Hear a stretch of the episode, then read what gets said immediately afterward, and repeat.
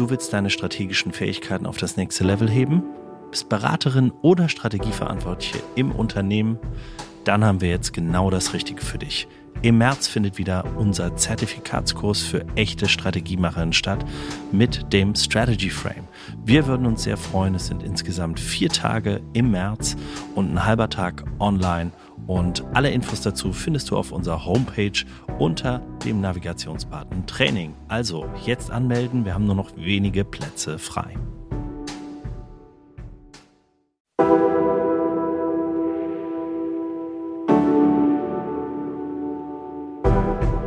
Herzlich willkommen bei Hoffnung ist keine Strategie, dem Podcast für Strategiemacherinnen. Mein Name ist Christian Underwood und im Gespräch mit Strategiemacherinnen von der Unternehmensfront wollen wir den Mythos Strategie entzaubern und gleichzeitig aufzeigen, wie man mit strategischer Arbeit in diesen volatilen Zeiten gewinnen kann. Für unser heutiges Strategieinterview hat es mich in meine alte Heimat verschlagen, das Saarland, für die, die es schon, die es noch nicht wussten.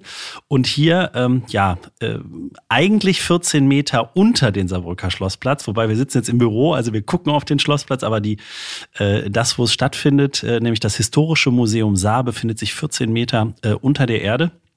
Und ich habe ein sehr ungewöhnliches Paar hier am Start. Ähm, ungewöhnlich äh, wird sich gleich erklären, äh, denn nur auf den ersten Blick, denn äh, es geht heute um eine absolute Premiere, die dann morgen auch verkündet wird. Ähm, es geht nämlich sozusagen um die Museums- und NFT-Landschaft, die ein bisschen zusammenwächst. Und das finde ich sehr, sehr schön. Deshalb begrüße ich ganz herzlich äh, Simon Matzerath, Direktor des Historischen Museums Saar am Saarbrücker Schlossplatz. Hier kann man unter anderem die spannende und wechselvolle Geschichte der deutsch-französischen Grenzregion Saar seit 1870 erleben. Und Carmelo Loporto, CEO und Gründer von Nifty, dem erst, der ersten europäischen NFT-Plattform. Unsere Abonnenten erinnern sich, Ende letzten Jahres, wir haben gesprochen mit euren ersten NFTs, die ihr aufgelegt habt. Und das verlinken wir natürlich auch gerne nochmal in den Show Notes. Aber erstmal herzlich willkommen. Schön, dass ihr da seid. Hi. Hi, Dankeschön. Ja, und vielen Dank für die Einladung an der Stelle natürlich auch. Ähm, ja, äh, vielleicht ganz kurz, Simon, zu deiner Person nochmal. Ich stelle dich nochmal unserem Publikum vor. Den äh, Camello kennen ein paar äh, hoffentlich schon. Wenn nicht, packen wir das natürlich auch nochmal in die Shownotes. Ähm, du hast in Köln, Bonn, Tübingen und Paris studiert, hast einen Magisterabschluss was ich sehr löblich finde. Den habe ich auch noch, Gott sei Dank. Aber du hast hier in Frühgeschichte gemacht. Ich habe äh, mal ein Seminar besucht in Heidelberg, das war es dann auch schon.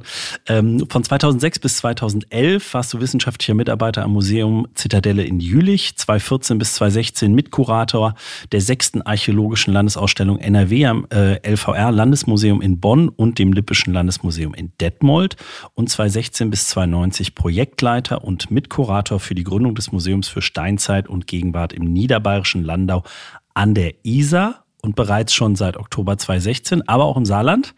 Finde ich sehr, sehr schön, ähm, äh, dich hier auch zu treffen. Und du bist Direktor hier am Historischen Museum Saar, dort mit dem Fokus auf die saarländische Landesgeschichte des 19. und 20. Jahrhunderts sowie auf die Saarbrücker Burg. Seit 2020 hast du auch noch einen Lehrauftrag an der Universität des Saarlandes für Vor- und Frühgeschichte. So, das war jetzt eine lange Vorrede.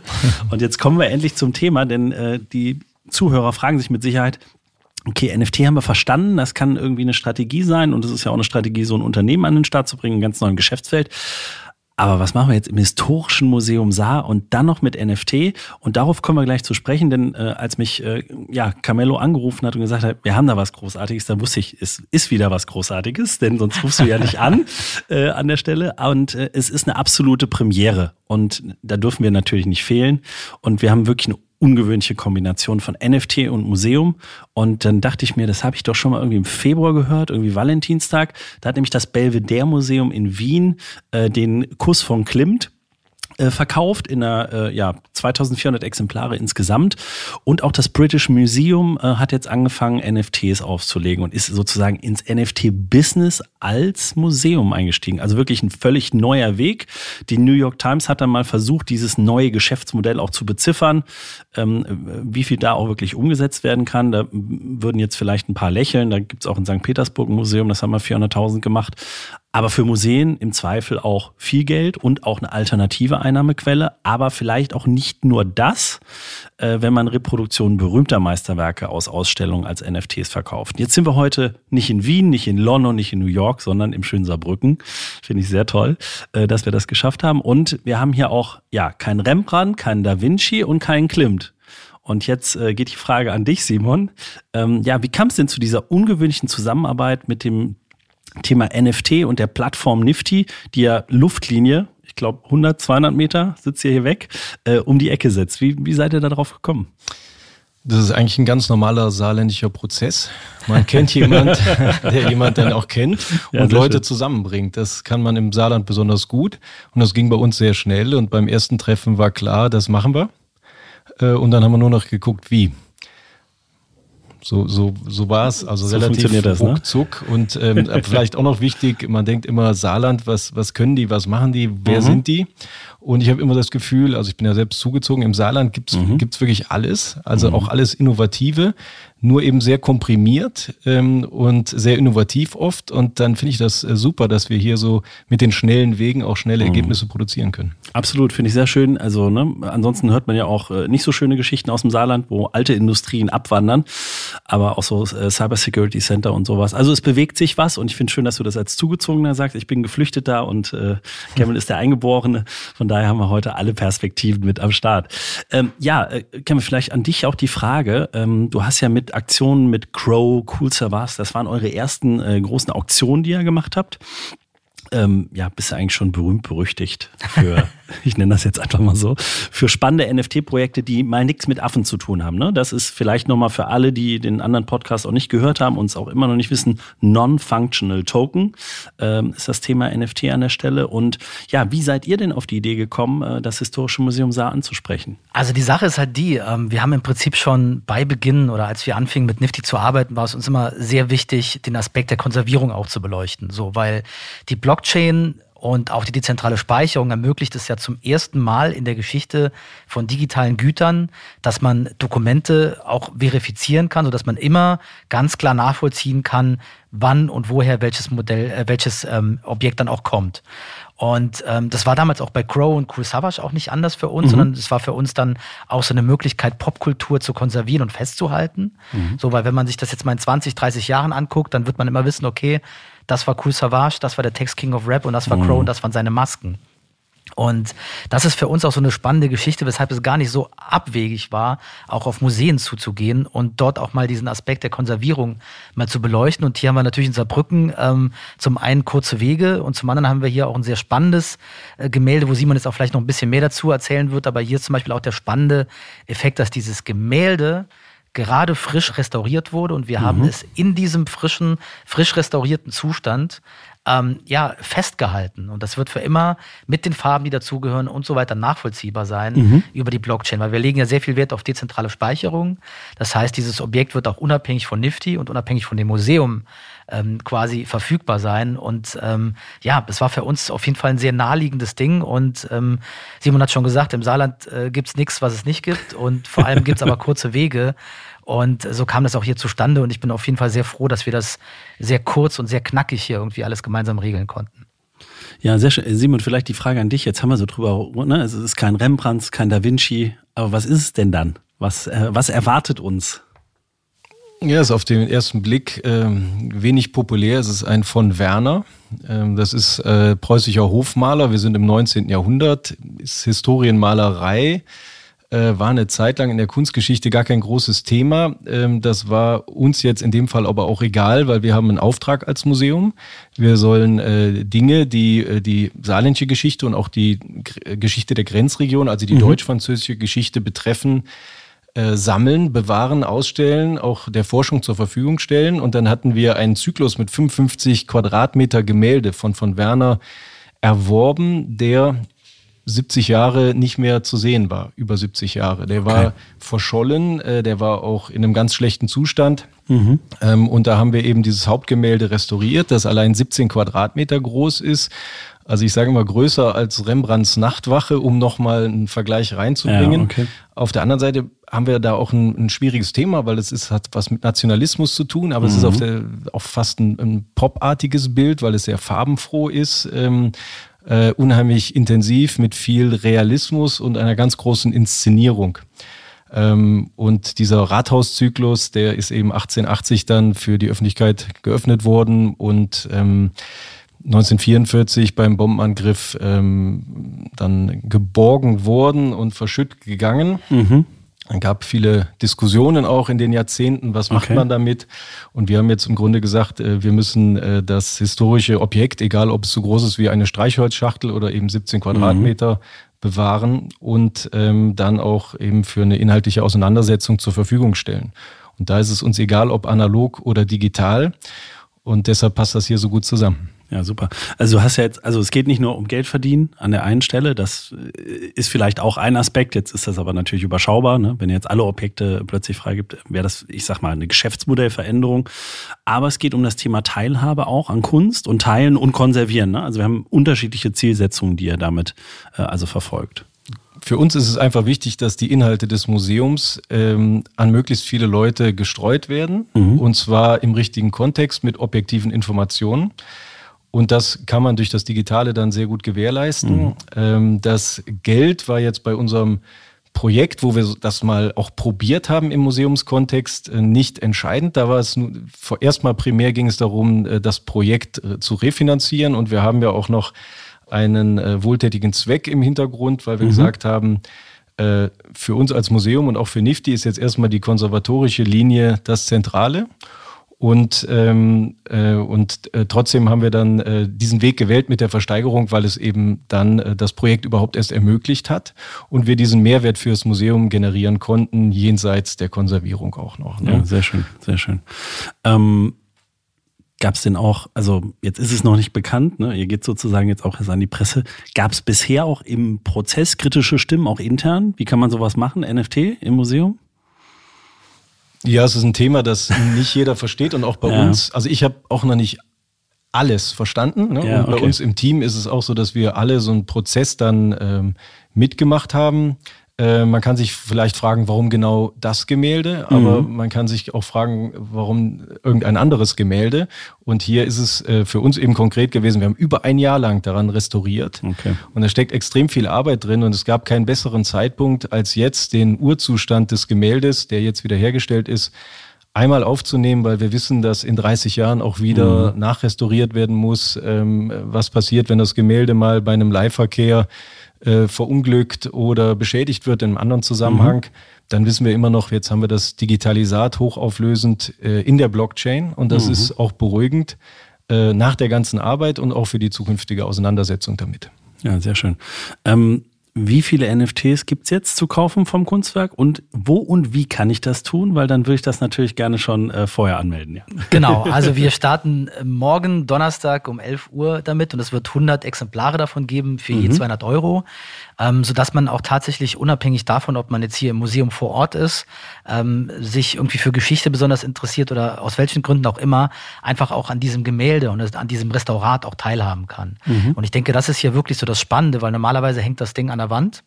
Man kann es sich im besten Falle anschauen, auch für einen begrenzten Zeitraum. Es werden ja nicht immer alle Objekte äh, dort hängen und ausgestellt werden, dauerhaft. Das Möglichkeit gibt es nicht, Platz ist begrenzt und somit hat man jetzt eigentlich tatsächlich die Möglichkeit, das für immer auch festzuhalten. Und ich finde halt auch diesen Aspekt sehr, sehr spannend, äh, wenn man das jetzt irgendwie in 30 Jahren nochmal restaurieren muss. Und äh, ich habe das jetzt gelernt, dass es auch sehr oft darum geht, ähm, die Farben auch wirklich nochmal genauso hinzubekommen ja. und auch wirklich nachzuvollziehen, wie wurde es von wem und wann restauriert.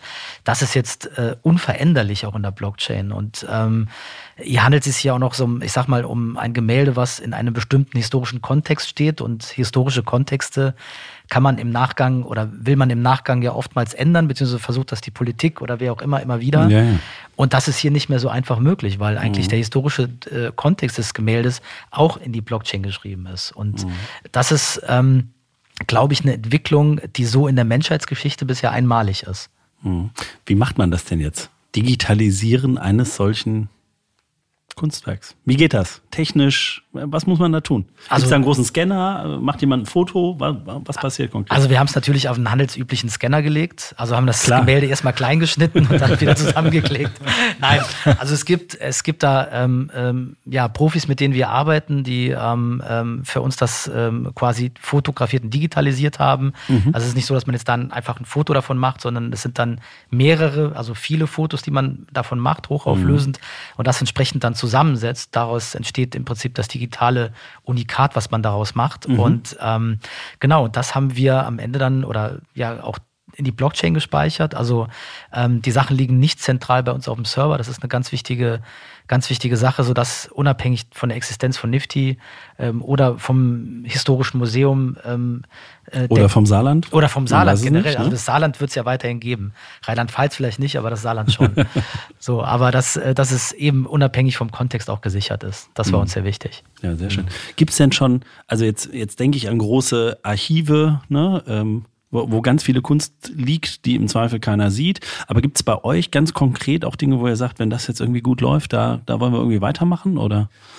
Alle Museen suchen immer nach dem heiligen Gral der Konservierung, mhm. ähm, analog wie digital. Und im Digitalen gibt es verschiedene Ansätze. Man macht Datenbanken, die dann eine Online-Schnittstelle bieten, mhm. äh, die auf Servern liegen, wo man verschiedene Prozesse im Hintergrund hat. Und hier mit der Blockchain haben wir eine Sache, die stärker und äh, langfristiger oder ewig angelegt ist und äh, unschlagbar ist in dieser Rolle im Vergleich zu anderen Dingen.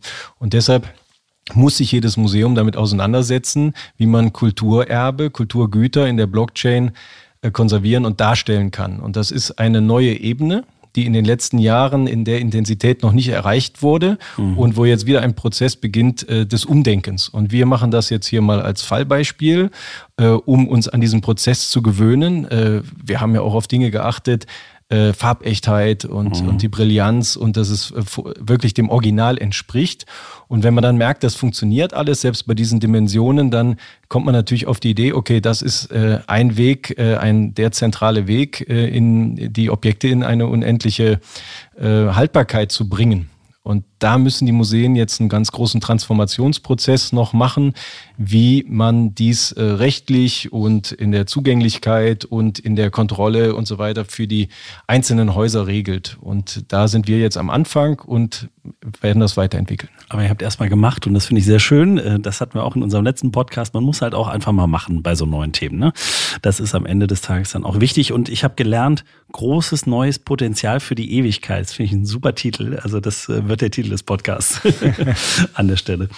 Ja, wenn wir dann nochmal schauen, ähm, äh, gibt es denn für euch in Sachen NFT, jetzt macht ihr das, äh, wie ist denn bei euch die Pipeline gefüllt? Ne? Ihr habt jetzt natürlich immer äh, sehr outstanding Themen, aber wie sieht es da aus? Ja, also wir wollen diesen Pfad auch weiterhin beschreiten. Ähm, für uns war es immer sehr wichtig, von Anfang an zu zeigen, was ist überhaupt möglich mit der Technik.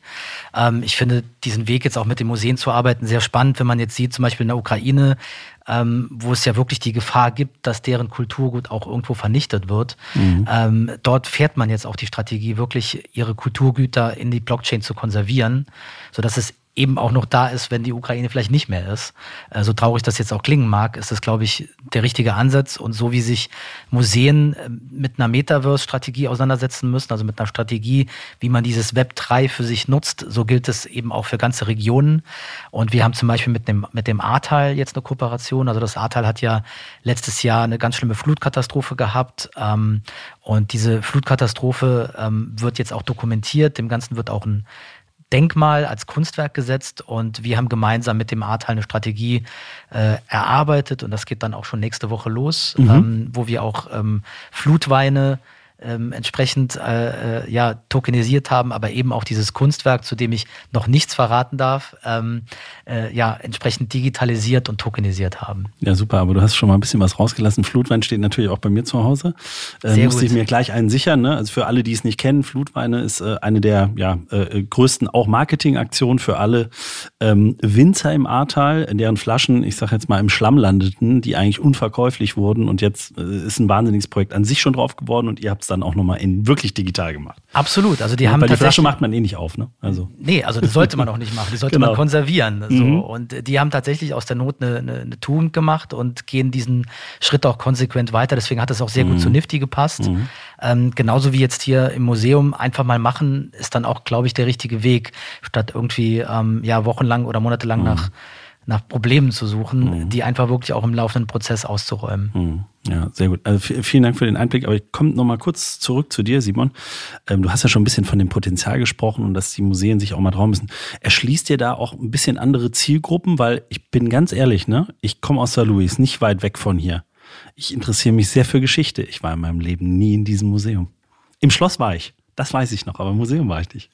das zeigt, zeigt unser Potenzial, das ist enorm. Also ähm, Museen sind auch durch Corona, aber insgesamt natürlich ähm, schwer, schwieriger ins äh, allgemeine Bewusstsein zu bringen. Das heißt, mhm. wenn ich sonntags überlege, was mache ich, dann muss man erstmal wieder auf die Idee kommen, da gibt es doch noch dieses Museum und da war ich nicht. Mhm. Und wir müssen immer Anlässe schaffen. Mhm.